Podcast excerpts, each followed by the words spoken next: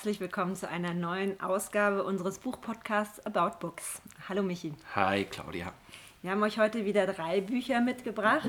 Und zwar ist das einmal Kim Ji-young 1982, geboren 1982, von der südkoreanischen Autorin Ho Nam-ju. Und dann haben wir Girl, Woman, Other, beziehungsweise Mädchen, Mädchen Frau etc. Genau, so oft ist es übersetzt, von Bernardine Evaristo. Und Das Baby ist mein von Oyinkan Braithwaite. Das ist die Autorin, die im vergangenen Jahr erst, äh, oder auf Deutsch ist es zumindest übersetzt worden, im vergangenen Jahr meine Schwester, die Serienmörderin, geschrieben hat. Und da waren wir ziemlich begeistert in einer unserer frühen Folgen. Mhm, genau, Folge 3 war das, wenn ihr da nochmal nachhören wollt. Da kommen wir dann als letztes drauf. Aber lass uns anfangen, Michi, mit Kim Ji-young, geboren 1982. Die Autorin selbst ist ein bisschen jünger, die, äh, älter, die ist 1978 geboren. Es geht in dem Buch um die Geschichte einer Frau aus Südkorea, die eben 1982 geboren wurde. Teilweise auch um die Geschichte ihrer Mutter, würde ich sagen. Ähm, das verschränkt sich da so an manchen Stellen. Es beginnt in diesem ersten Kapitel, ich würde sagen, dass das. Bisschen strange, oder? Beginnt. Genau, ja. Weil sie so also es ist ein Familienfest. Sie sind, glaube ich, bei den Schwiegereltern oder sowas irgendwann. Ich habe jetzt vergessen, was für ein Fest. Und auf einmal nimmt sie so die Rollen anderer Menschen ein. Also sie spricht plötzlich wie ihre Schwägerin, dann spricht sie plötzlich wie, ihre, wie eine verstorbene Freundin, so als sei sie die. Und genau, was bei der Schwiegerfamilie irgendwie ziemlich für Befremden sorgt. Ja, auch bei ihrem Mann, der sorgt sich dann auch erstmal, aber niemand weiß so richtig, was er jetzt mit ihr anfangen soll. So, das ist aber nur das erste Kapitel. Danach geht es wirklich einfach um ihre Geschichte, die so von Anfang bis ähm, eben zu diesem Zeitpunkt erzählt wird. Und es, äh, wie gesagt, eben dann auch teilweise um ihre Mutter. So, das würde ich sagen, kann man, das ist so fast schon die Zusammenfassung dieses Buches, oder? Genau, würde ich auch sagen. Es geht um ihre Geschichte und zwar entpuppt die sich, so habe ich zumindest gelesen, erstmal als relativ normales Leben. Das wird alles sehr chronologisch erzählt. Es ist irgendwie Berufsleben, Privatleben, alles wird abgehandelt, aber man erkennt dann eben, okay, da laufen Dinge, wie sie eigentlich nicht laufen sollten.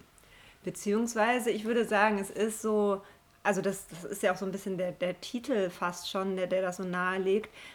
Also auch das, wenn man vielleicht mal auf das, der, die Gestaltung des guckt, da ist eine Frau drauf, aber ohne Gesicht also sie ist einfach ein, Beispiel für eine Frau dieser Generation und genauso beispielhaft wird dieses Leben im Prinzip auch erzählt. Und genau, könnte jede sein letztendlich. Also könnte jede Frau sein, der das so passiert in so, Südkorea, ja. genau. Und deswegen ist es eigentlich dann, könnte man sagen, nicht eine Geschichte über sie, sondern über Frauen dieser Generation und dann vielleicht auch teilweise eben, wie gesagt, Generation der Mutter und der Großmutter in Südkorea und man lernt unglaublich viel oder ich habe sehr, sehr viel gelernt über Südkorea überhaupt und wie die Gesellschaft dort funktioniert. Genau, was ganz spannend ist und was da vielleicht ganz gut passt. Ich habe neulich mal über das Buch dann auch nochmal gelesen und dabei erfahren, dass Kim Ji-young quasi ähm, unser Max Mustermann oder unsere äh, weibliche Form von Max Mustermann quasi ist. Das habe ich mir dann auch Gibt's überlegt. Gibt es da überhaupt also eine? Es gibt auch immer diese Ausweise, wo so eine Frau mit blonden Haaren so drauf ist. genau, ich habe die, die auch heißt? vor Augen, aber ja. ich weiß auch nicht, wie sie heißt. Auf jeden Fall nehmen wir einfach mal Max Mustermann, also so diese totale Standardperson, die für alles herangezogen wird. Und das ist auch so ihre Rolle in dem. Ja, Buch. aber eben ganz, ganz wichtig ist eben nicht Max Mustermann, sondern die, die weibliche, die weibliche Variante. Form, genau.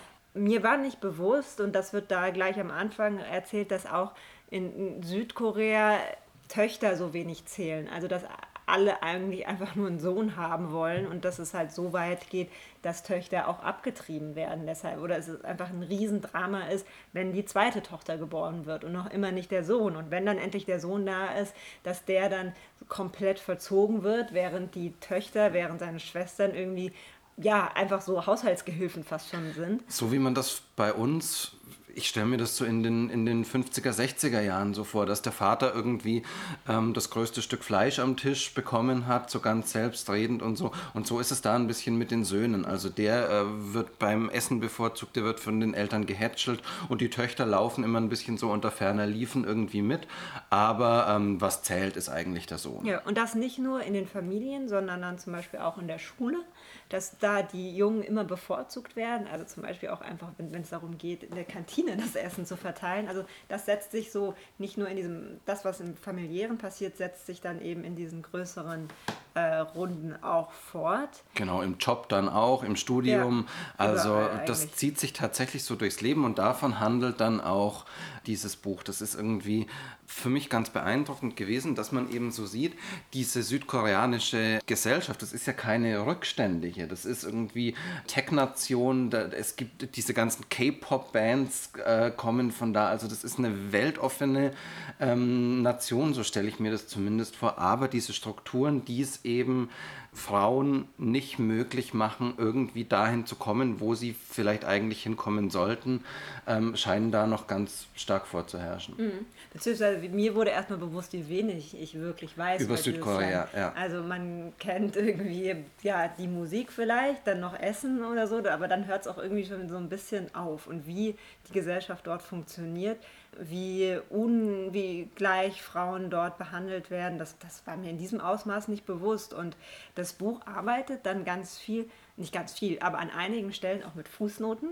mhm. was ich äh, überraschend fand.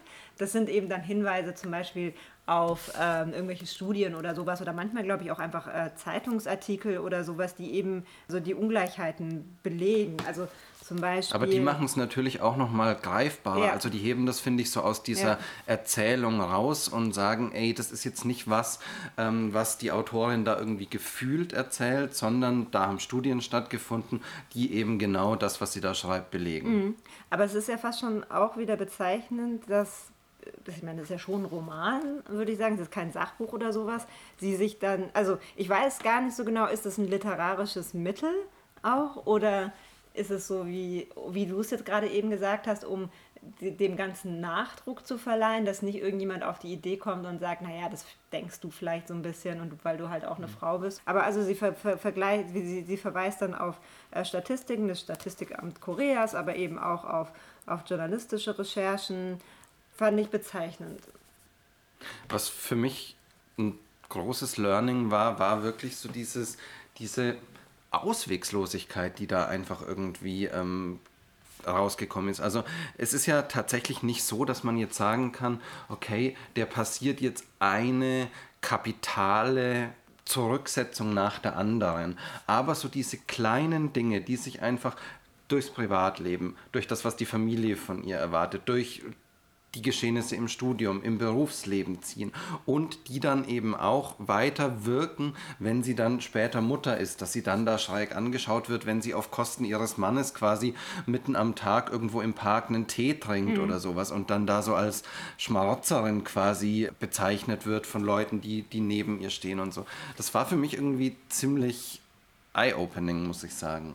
Ja, wobei ich nicht sagen würde, dass die ähm, Situation nur als ausweglos, ausweglos beschrieben wird. Zum Beispiel, also vor allem mit Blick dann wieder auf die Mutter, die ja doch am Ende irgendwie diejenige ist, die das Sagen hat in der Familie.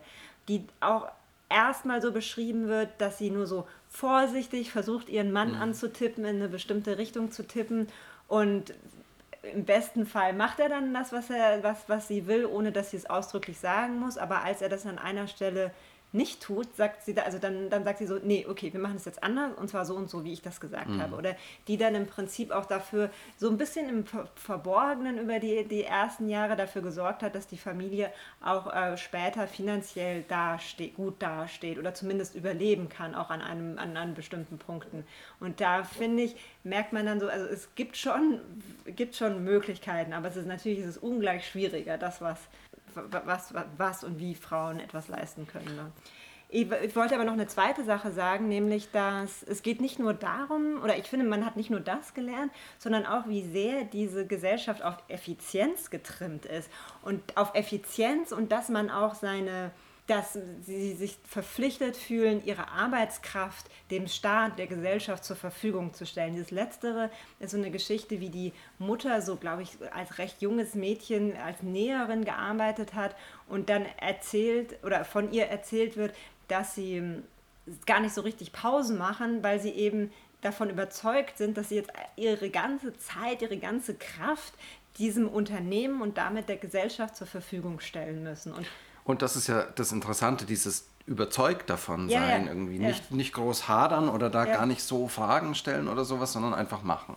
Ja, oder aber, aber halt mit dieser Überzeugung. Nicht, weil jemand sie dazu zwingt mhm, oder so, mhm. oder weil es heißt, sie kriegt jetzt hier keine Pause oder so, sondern da das so verinnerlicht zu haben. Und so ein anderes Effizienzding ist später ist es nochmal in der Schule mittags, wenn die in der Mensa Essen kriegen, dass, sie dann, dass es darum geht, dass die möglichst schnell essen, damit irgendwie die nächste Runde da rein kann. Und äh, das ist die Kinder dann natürlich auch so total stresst. Was mich noch interessiert, ich habe jetzt hier gesehen, wie gesagt, da ist ähm, eine, äh, das ist schon mal in den, in den koreanischen Farben gehalten, das Cover. Es ist dann eine asiatisch anmutende Frau ähm, vorne drauf.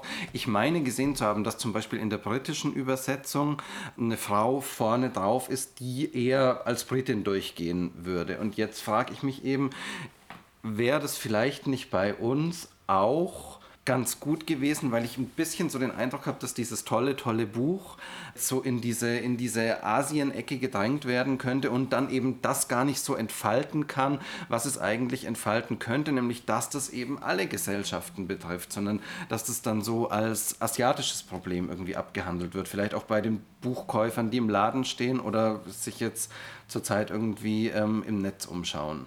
Hm. Ich suche jetzt gerade mal nach diesem Bild. Ja, das stimmt. Das ist ja auch irgendwie fast schon merkwürdig. Da ist noch so ein, wie so ein, ähm, äh, eine Dali-Gemälde irgendwie. Ja, oder so eine Wüste, die in, dem ja. Gesicht, in das Gesicht reingezeichnet ist, mit so einem Berg und so einem toten Baum und so ein paar Büschen. Also irgendwie so, so fast so entweder wie irgendwo in Nevada oder in der afrikanischen Steppe. Ja.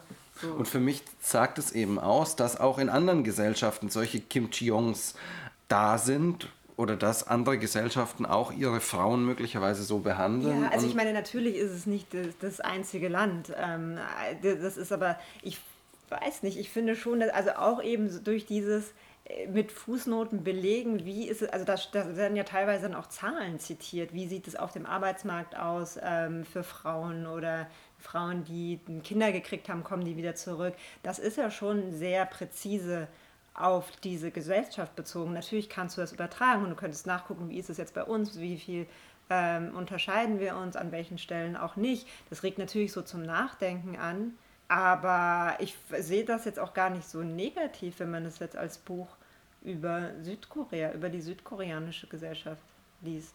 Mich, ich finde eher diesen Titel hier so ein bisschen merkwürdig. Okay.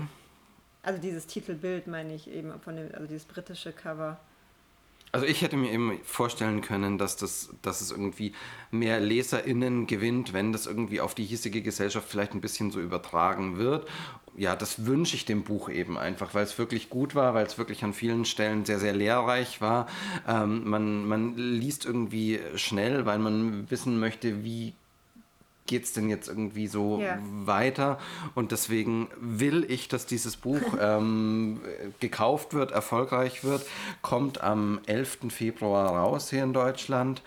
Genau, deswegen. Aber ich will noch eine, eine Sache sagen zu dem, was, ähm, was du eben mit dieser Übertragbarkeit, weil natürlich sind da Gedanken drin, ähm, die übertragbar sind. Und die, da hatte ich mir nämlich einen, einen, so zwei Fragen quasi rausgeschrieben. Äh, und zwar äh, schreibt sie da, hat ein Gesetz oder ein System Einfluss auf die Wertvorstellungen eines Menschen oder richten sich die Gesetze und Institutionen nach den Werten der Menschen?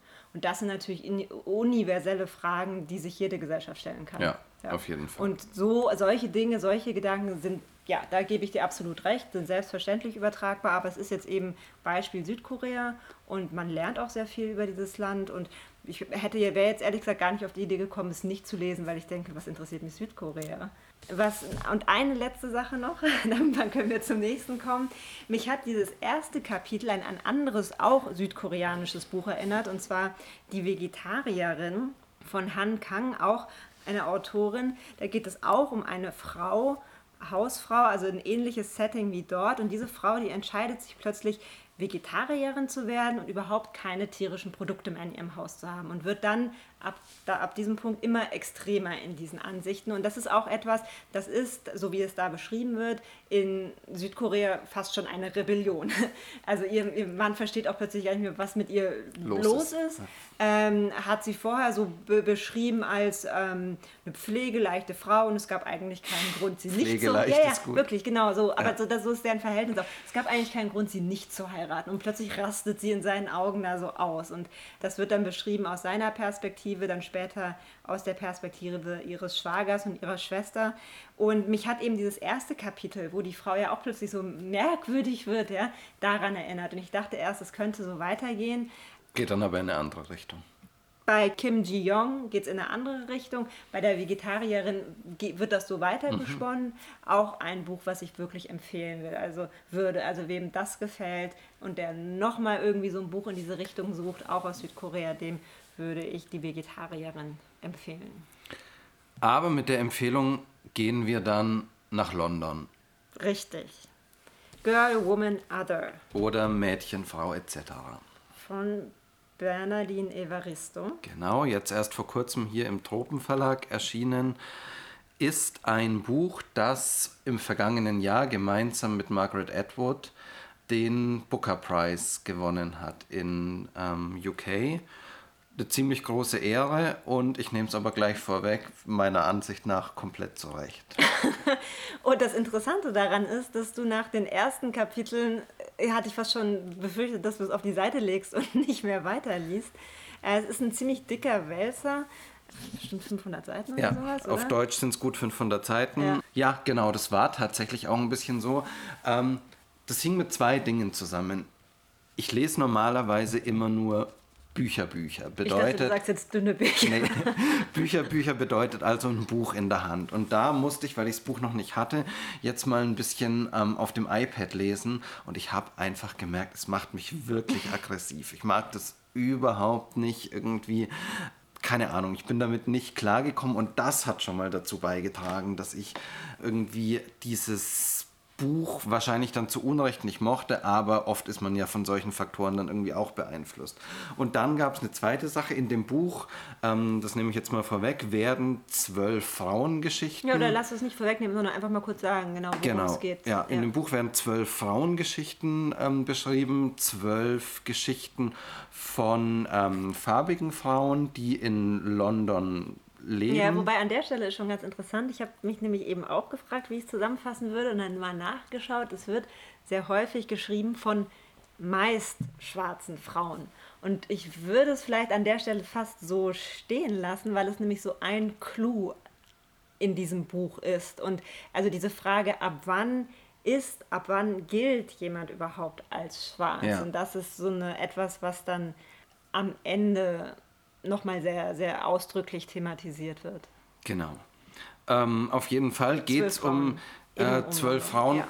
Von ganz verschiedenem Hintergrund. Wie gesagt, mhm. oft steckt ein, ähm, ein Migrationshintergrund. Äh, ja, irgendwann, also ganz, ganz unterschiedliche genau, Wurzeln. dahinter. Ja. Aber es ja. ist eben letztendlich alles dabei. Es ist, es sind alle möglichen sexuellen Orientierungen dabei, es sind alle möglichen Lebensentwürfe dabei, es sind Mütter dabei, es sind junge Frauen dabei, es sind sehr, sehr alte Frauen dabei. Es ist eigentlich so die komplette ähm, Bandbreite. Eine mhm. Transperson ist dann auch, einer Transperson ist ein Kapitel gewidmet. Also wirklich ein Potpourri von ganz unterschiedlichen Entwürfen. Und erst, und das war so der zweite Grund, der mich ein bisschen ähm, zunächst ähm, stutzig gemacht hat, schien das ein bisschen so für mich wahllos aneinandergereiht. Also 30 Seiten die Geschichte, dann 30 Seiten die nächste und 30 Seiten die nächste.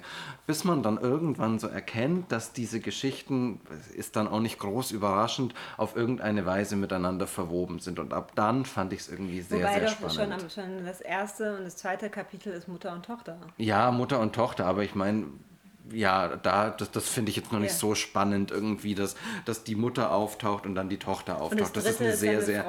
Genau, das ist eine sehr offensichtliche Verbindung, okay. sagen wir jetzt also mal. Also du fandst dann die versteckten Beziehungen. Ja, genau, genau. Ja. ja, und ab dann war das wirklich so was, was ich kaum aus der Hand legen konnte. Ich glaube, ich habe dann auch innerhalb von zwei Tagen 350 Seiten oder so gelesen. Also ja. wirklich, wirklich gut. Als ich das Buch in die, du hattest es schon angefangen und hattest jetzt irgendwie noch nicht irgendwas Besonderes darüber erzählt oder so. Und dann habe ich es aufgeschlagen und hatte erstmal so einen Schockmoment. Weil ich dachte, gibt es in diesem Buch ernsthaft keinen einzigen Punkt? Auch es gibt ein paar Punkte. Ja, genau, aber ein paar trifft es ganz gut. Also ungefähr pro Person einer, könnte man fast sagen. Und vielleicht ganz am Ende nochmal einer.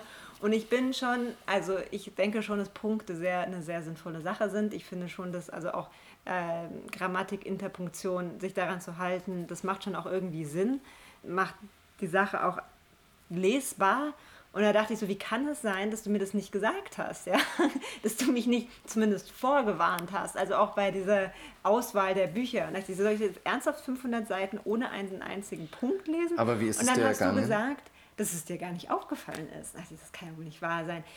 So, und dann habe ich mich aber auch relativ schnell daran gewöhnt und ich würde sagen, statt mit Punkten arbeitet sie mit Absätzen. Genau. Und dann, äh, also so, deswegen erstens macht es dann eben doch auf jeden Fall lesbar. Plus, ähm, sie spielt dann sehr viel damit, also so, dass diese Sprache unterschiedliche Rhythmus, Rhythmi, Rhythmus, Rhythmen. Rhythmen, genau, Rhythmen kriegt, je nach Person, je nach ähm, dem, was sie auch erzählt. Ich finde, es ist teilweise fast schon lyrisch, also wie, ein- wie ein, es gibt Absätze, die sind wie ein, oder Teile, die sind wie ein Gedicht geschrieben.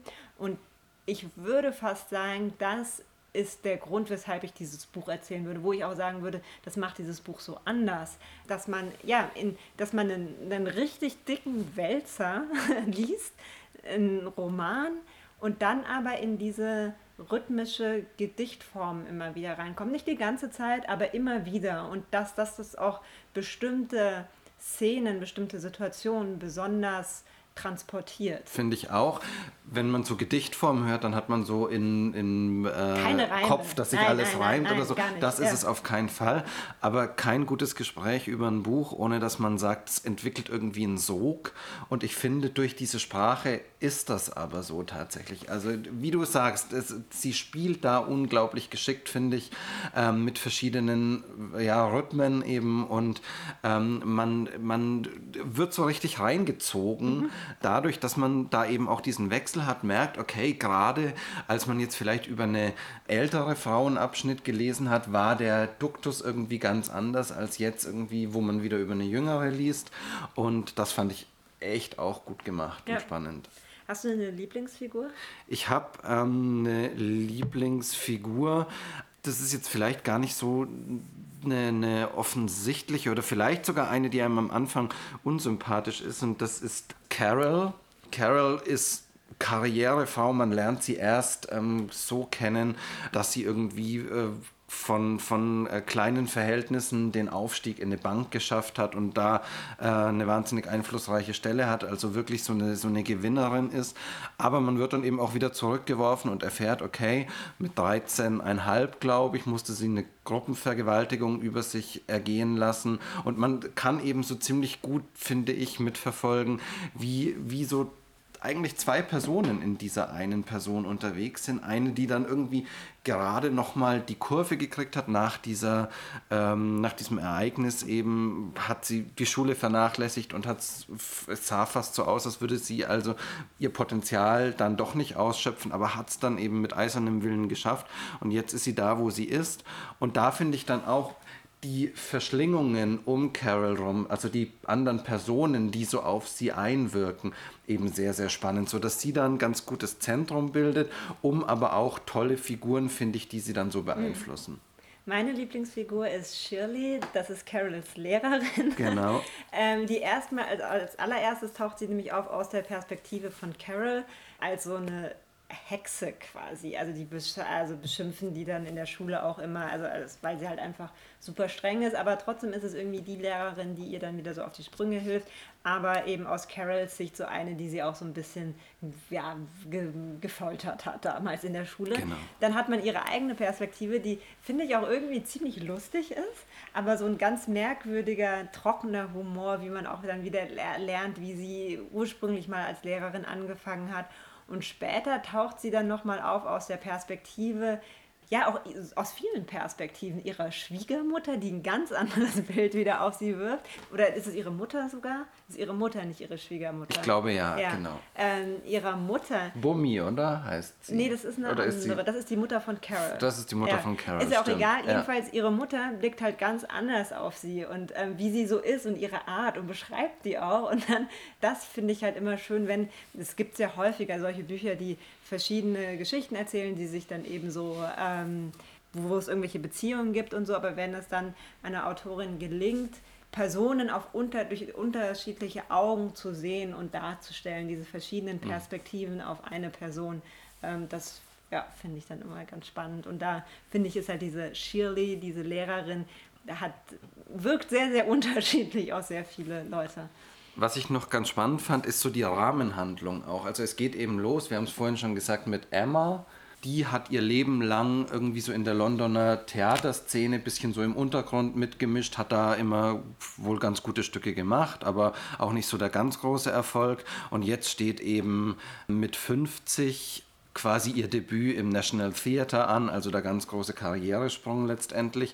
Und das lernen wir kennen am Anfang des Buchs und am Ende kommen wir dann da nochmal so drauf zurück. Ich will jetzt vielleicht nicht sagen wie, weil das für mich schon auch ein Highlight dieses Buches mhm. ist, aber das fand ich wahnsinnig gut gelöst. Und dann darüber hinaus, also am Ende, Ende sozusagen, da hätte, finde ich, eigentlich schon das Buch zu Ende sein können, aber es gibt dann nochmal einen Abschnitt und da ist dann sowas passiert, mein Gott, der geübte Leser hätte es vielleicht schon während des ja. Lesens erkennen müssen, aber ich habe es nicht erkannt und mich hat es dann am Ende einfach nochmal ja, ziemlich das ist das, erwischt. was der eingangs so ähm, aufgeworfen hat und der Clou, der dann da noch genau, dabei genau, ist. Genau, Den also, wir jetzt aber nicht für weiter verraten werden, sondern stattdessen wirklich eine Leseempfehlung auch. Lasst euch nicht abschrecken von den 500 Seiten oder wie viele Seiten eure Ausgabe auch immer hat.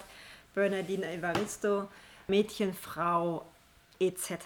Liest sich wirklich wahnsinnig schnell und ja, bitte. Do it. So, damit kommen wir, kommen wir zu Das Baby ist mein. Das Baby ist meins von Oyinka und Bryce Waiting. Ja, ihr Debüt war. Schon eine äh, bedeutungsschwangere Pause. Ihr Debüt war Meine Schwester, die Serienmörderin. Da haben wir in Folge 3 drüber gesprochen und, und waren ziemlich gefeiert. einfach super begeistert. Ja. Einfach außergewöhnlich auch von der ganzen Geschichte her. Ist eine Autorin aus äh, Nigeria. Einfach eine außergewöhnliche Geschichte, die Spaß gemacht hat zu lesen. Ähm, die so. eine gute Idee einfach ja, auch genau hat. Das, das war so ja. was ganz anderes, ja. finde ich. Also das hat das Buch damals ausgemacht für mich. So, deswegen waren wir jetzt super gespannt auf das zweite Buch, das jetzt ja relativ schnell dann schon herauskam. Ich sag mal kurz, worum es geht und dann können wir darüber sprechen. Und zwar spielt auch in Lagos, also äh, Nigeria.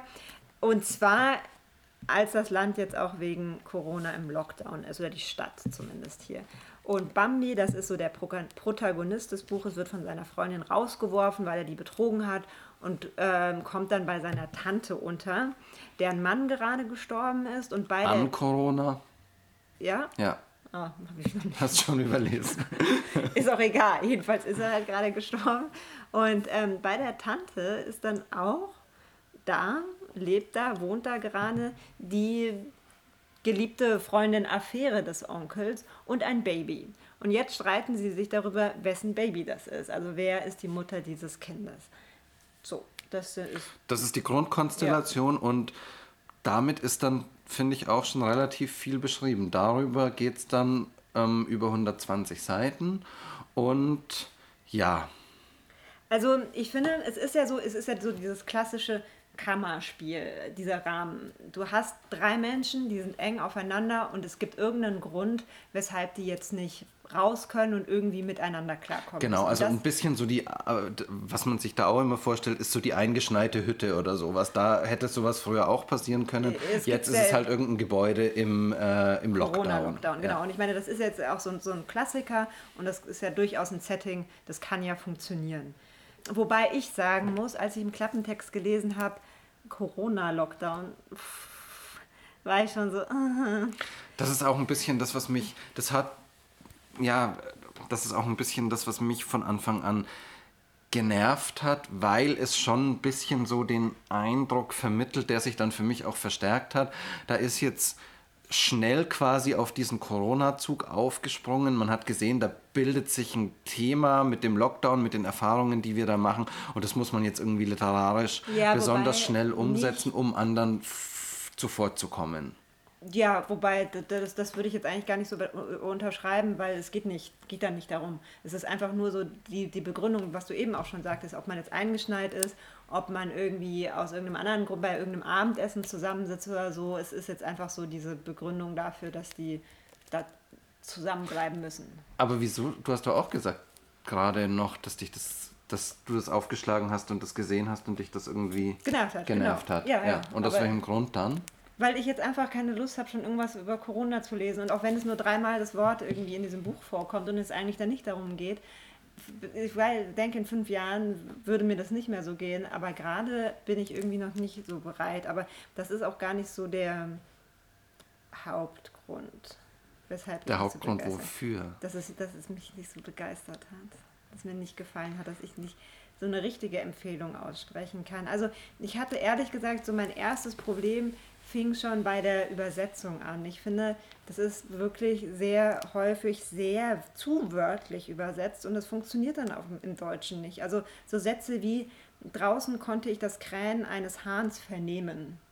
Würde kein Mensch in der Situation sagen. Draußen Ja. habe ich den Hahn krähen gehört. So würde man es doch schreiben, oder? Ich Oder jetzt- draußen kreilte der Hahn. Mein Gott, dass ich das ähm, dass höre, gehört hat. Ja, ist ja. klar. Aber meinetwegen, ich meine, es wäre ja sogar, wenn man sagt, habe ich den Hahn krähen hören, das ist halt schon wirklich so dieses total umgangssprachliche, ja.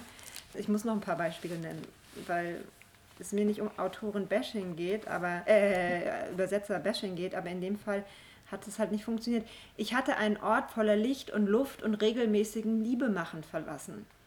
Das sagt man vielleicht auf Englisch oder im nigerianischen Englischen, aber nicht im Deutschen, egal wie man so drauf ist. Aber ich bin bereit, dich anzuhören. Hast du schon mal zu Also das gesagt? ist tatsächlich wirklich ein Punkt, den Das- du ansprichst, den du meiner Meinung nach völlig zu Recht ansprichst. Es ist Ja.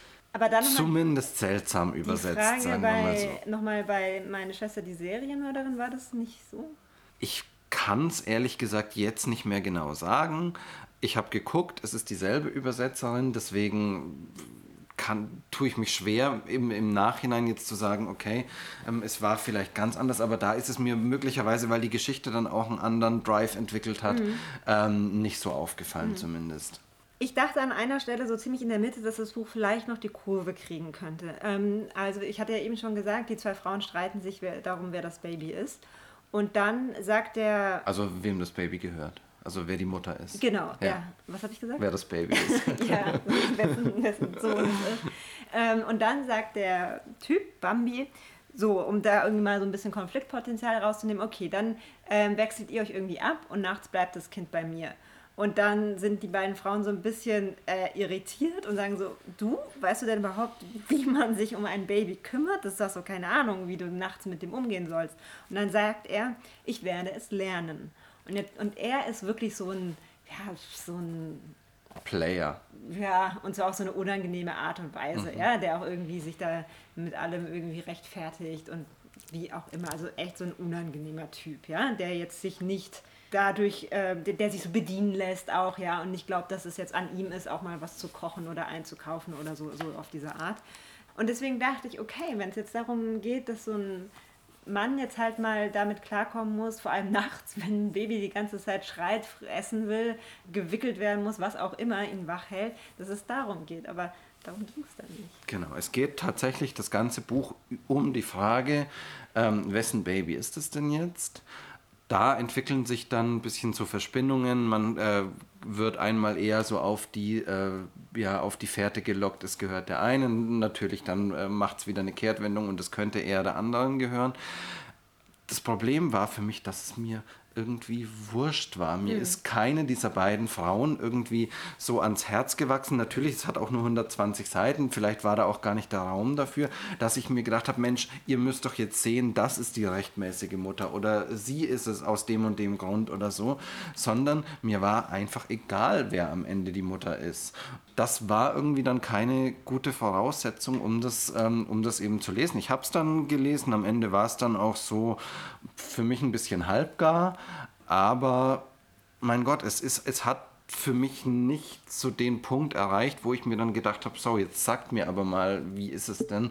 Sondern die haben da ein bisschen im Haus gelebt. Man erfährt dann auch an sieben Stellen irgendwie, dass dann mal wieder der Strom ausgefallen ist und ich denke mir ab dem dritten Mal, ja, dass da jetzt irgendwie vielleicht gerade mit der Elektrizität nicht so ganz gut ist, habe ich begriffen. Und ja, es hat mich, haben mich einfach so mehrere Dinge irgendwie dann genervt und es war so ein Buch, wo ich mir im Nachhinein denke, okay, ich habe, weil es dünn ist, irgendwie drei Stunden damit verbracht oder so, aber das sind auch drei Stunden, die ich anders verbringen hätte können.